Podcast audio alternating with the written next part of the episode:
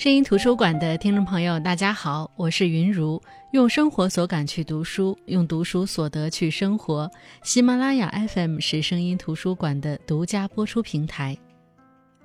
之前跟大家分享了青山美智子的《星期四喝可可》那本书，十二个彼此牵连的故事，温暖了很多人。而本期节目我们分享的，则是青山美智子的同系列书籍《星期一喝抹茶》。继续开启云文咖啡馆的奇遇人生。大家对于心中私藏的宝藏店铺，总是会有些不能与外人道的情愫，比如心情不好，好像在这些地方就能换一下心情。那第一个故事开场，女孩美宝就是在一个并不顺遂的星期一去到了云文咖啡馆。那是冬天，快走到云文咖啡馆时，美宝猛然想起，每周一是云文咖啡馆的定休日。正郁闷着要离开时，咖啡馆的门却开了，走出了一个灰棕色短发的女性。一打听才知道，即便是定休，咖啡馆的门也是开着的。而那个周一，门上“云文咖啡馆”的招牌上“云文”两个字被白色胶条贴上了，上面用黑色马克笔写上了“抹茶”。脑门上有一颗大黑痣的老板也在，看到新进来的美宝说：“今天这里是抹茶咖啡馆。”要是不讨厌抹茶，那就请进吧。美宝仿佛遇到了救赎，天知道她有多喜欢抹茶。店铺里有一对情侣，穿和服的年轻男子拿着明显是临时菜单的纸给他点单。看来这的确是临时的，因为菜单上只有抹茶，真正的抹茶，而不是抹茶味的甜点。而美宝也没有弄懂抹茶的薄茶和浓茶的区别。看着年轻男子冷淡的态度，很多疑惑也问不出口，就点了更贵的浓茶。谁知端上来的浓茶质地浓稠，就像油漆一样，味道非常苦涩。即便配着一起端来的核果子吃，美宝也难以再喝上第二口。后来，这个年轻男子因为刚换智能手机，笨拙和气馁的样子被酷爱智能设备的美宝看到了。美宝教他使用智能手机。并跟他说，智能手机其实从开始到最后都是不完整的状态。美宝的友善让年轻男子意识到什么，又给美宝端来了一杯薄茶，就是那种带泡沫的抹茶，很好入口，并给美宝表演了点茶。新端上来的抹茶配上了一个叫雪兔的核果子，果然美味。两人还交谈了各自遇到的倒霉事，不知不觉间，彼此感觉都被治愈了。而男子递过来的手帕，让美宝的心里有了更多的期待。那个手帕的一角绣着一个“吉”，吉祥的“吉”。原来年轻男子叫吉平，是福居堂茶叶铺老板的独子。福居堂是百年老店，在京都。吉平因为要替他父亲参加会议，才第一次到东京，第二天就要回去。抹茶咖啡馆也就成了只有一天的限定款。所以，内心期待还想在抹茶咖啡馆见到吉平的美宝有点沮丧，于是只能默默祈祷未来还能见到吉平。当双手合掌那一刻，在旁边的老板告诉他，福居堂要在东京开分店，店长就是吉平，春天他就要搬来东京了，真好，缘分的种子种下了，只要足够努力，它一定会发芽长大。按照之前星期四喝可可那本书的逻辑，我相信你也能猜到，星期一喝抹茶这本书的故事也是彼此相连的。上一个故事中微不足道的人物，在下一个故事便是主角。而最有意思的是，这两本书的人物都是相连的。星期四喝可可那本书的人物，有些在这本书里也出现了，也不奇怪，毕竟两本书都是靠云文咖啡馆和老板串起来的。美宝遇到的周一抹茶咖啡馆里有一对情侣，他们就是李莎和玉杏柏之。上一本书也出现过，两人因为彼此相爱而结婚，但结婚后也总因为各种事情吵架。但是无论吵得多么厉害，都得回到同一个家，进入冷战时期。而这次吵架，则是妻子觉得男人总是记不住两人之间重要的回忆。可是丈夫觉得很冤，因为在他的记忆里，妻子说的事情根本不存在，于是大吵起来。这一天，男人走到云纹咖啡馆，想起上次碰到的限定抹茶咖啡馆，妻子在那里买了抹茶的茶包带回家，妻子很喜欢，就想着今天不如再买一包抹茶送给他。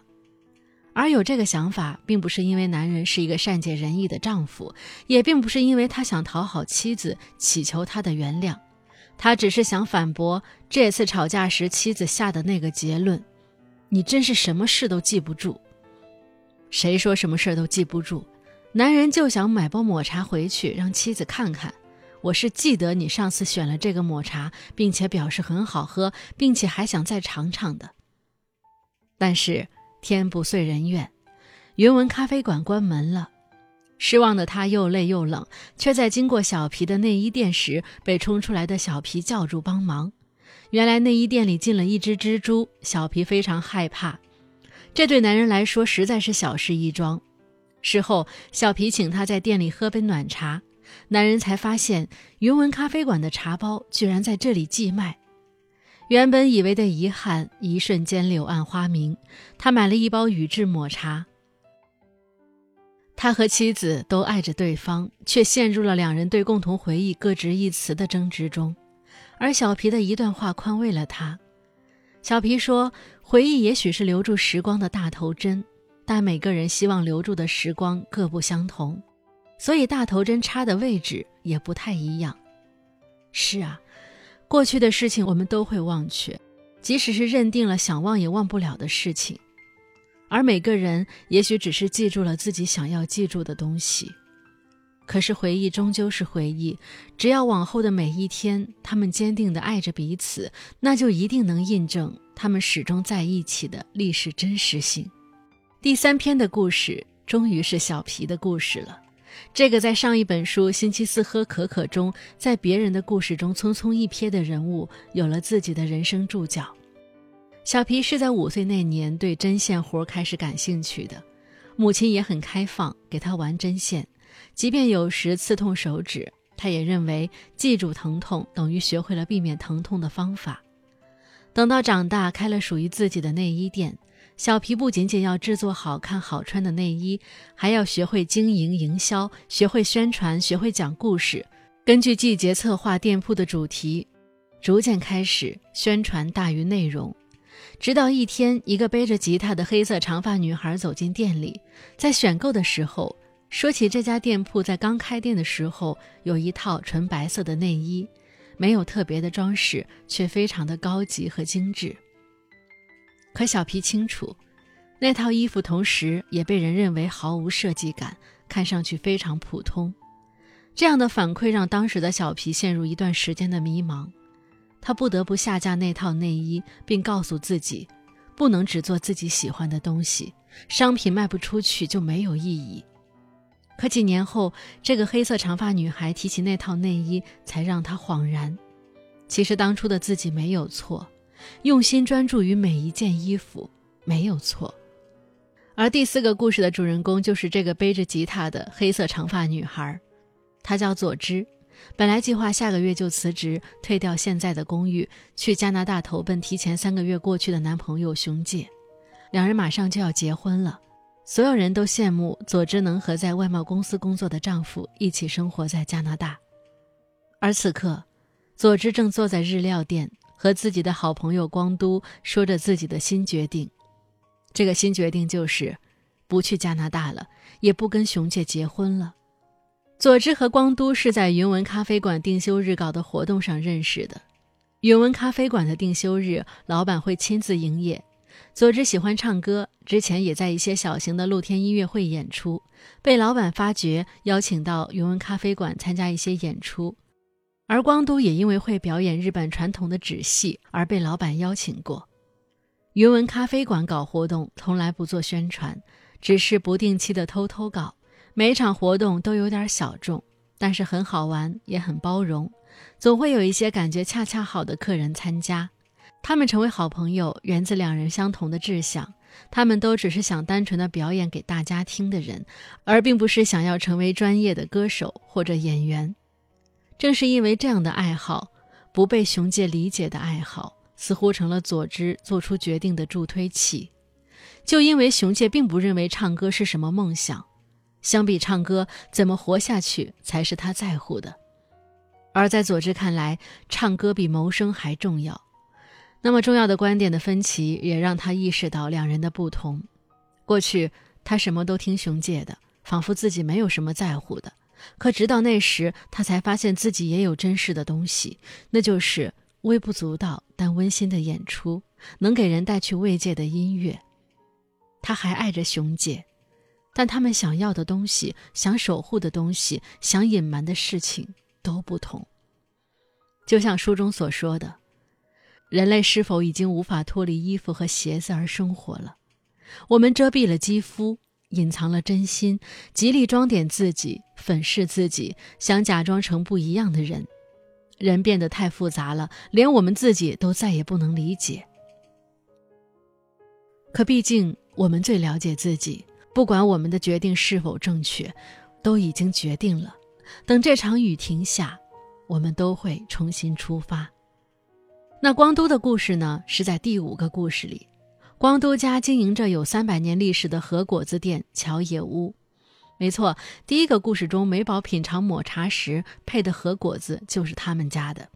所以，光都和提供抹茶的福居堂的少爷吉平从小就认识，因为茶和果子是非常搭配的物品，两家的业务往来比较频繁，代代相识。所以那次云文咖啡馆变身抹茶咖啡馆时，光都也参加了活动。并且提供了和果子点心。父母因为经营和果子店非常忙碌，光都从小跟着奶奶一起生活。奶奶是非常强势的人，这强势体现在她对儿媳妇儿，也就是光都的妈妈掺和生意的不满。光都的妈妈本身就是设计师，在丈夫继承百年店铺后，用自己的能量帮助这个濒临破产的百年老店完成新的转型。而奶奶却觉得，女人就应该是背后支持丈夫。不能抛头露面，所以对视功臣的妈妈也没有好脸色。另外，奶奶的强势也体现在她对光都严格的管教，以至于光都考大学时唯一的愿望就是离开京都，离开家。自那之后，他在东京待了十年，一边从事网店管理工作，一边继续表演纸戏，非必要不回家。而这次回家，则是应邀表演纸戏。而奶奶那么久没见到孙女，虽十分想念，却依旧给她泼冷水，质疑她的表演，质疑她根本不懂这些传统文化。而这些习以为常的表达，让光都再也忍不住了。他把许久以来的痛苦全部发泄出来。从小到大，为什么肯定自己就这么难？为什么做什么事情都要被打击？而也正是这次爆发，让光都明白，原来这么久以来。自己在乎的事情不是别的，从来都是希望能得到奶奶的肯定。而奶奶呢，是第六个故事的主角。从奶奶的人生故事中，我们可以看到她之所以会那样表达爱的原因。她像一个被时代抛弃的人，只能在抚养孙女上找到存在感。她对孙女非常疼爱，却总害怕孙女受到伤害，所以无微不至地掌控着她的生活。而当看到现在的光都可以很成熟的表演纸戏，可以很自如的生活，在替孙女高兴的时候，也有点落寞。也许就算自己不在了，孙女的生活也不会受到影响。而在巡店时，无意间遇到的一个叫水无月的小伙子对何果子的一番言论，也让奶奶明白，时代在不断改变，曾经有过的东西会消失，新的事物会出现。我们置身于时代的洪流中，始终怀抱着一个信念：想要珍视的东西，即使形态改变了，也会一直存在。而或许我们作为读者实在无法想象。第七个故事则是以猫的视角来讲述的。这只猫是一只流浪猫，上一个故事中出现过。因为奶奶会在遇到它的时候投喂它，在投喂过它的人中，这个猫最喜欢的就是经营旧书店的吉原。他也经常窝进这家小小的旧书店，观看人们看书的模样。而第八个故事，吉原成了主人公。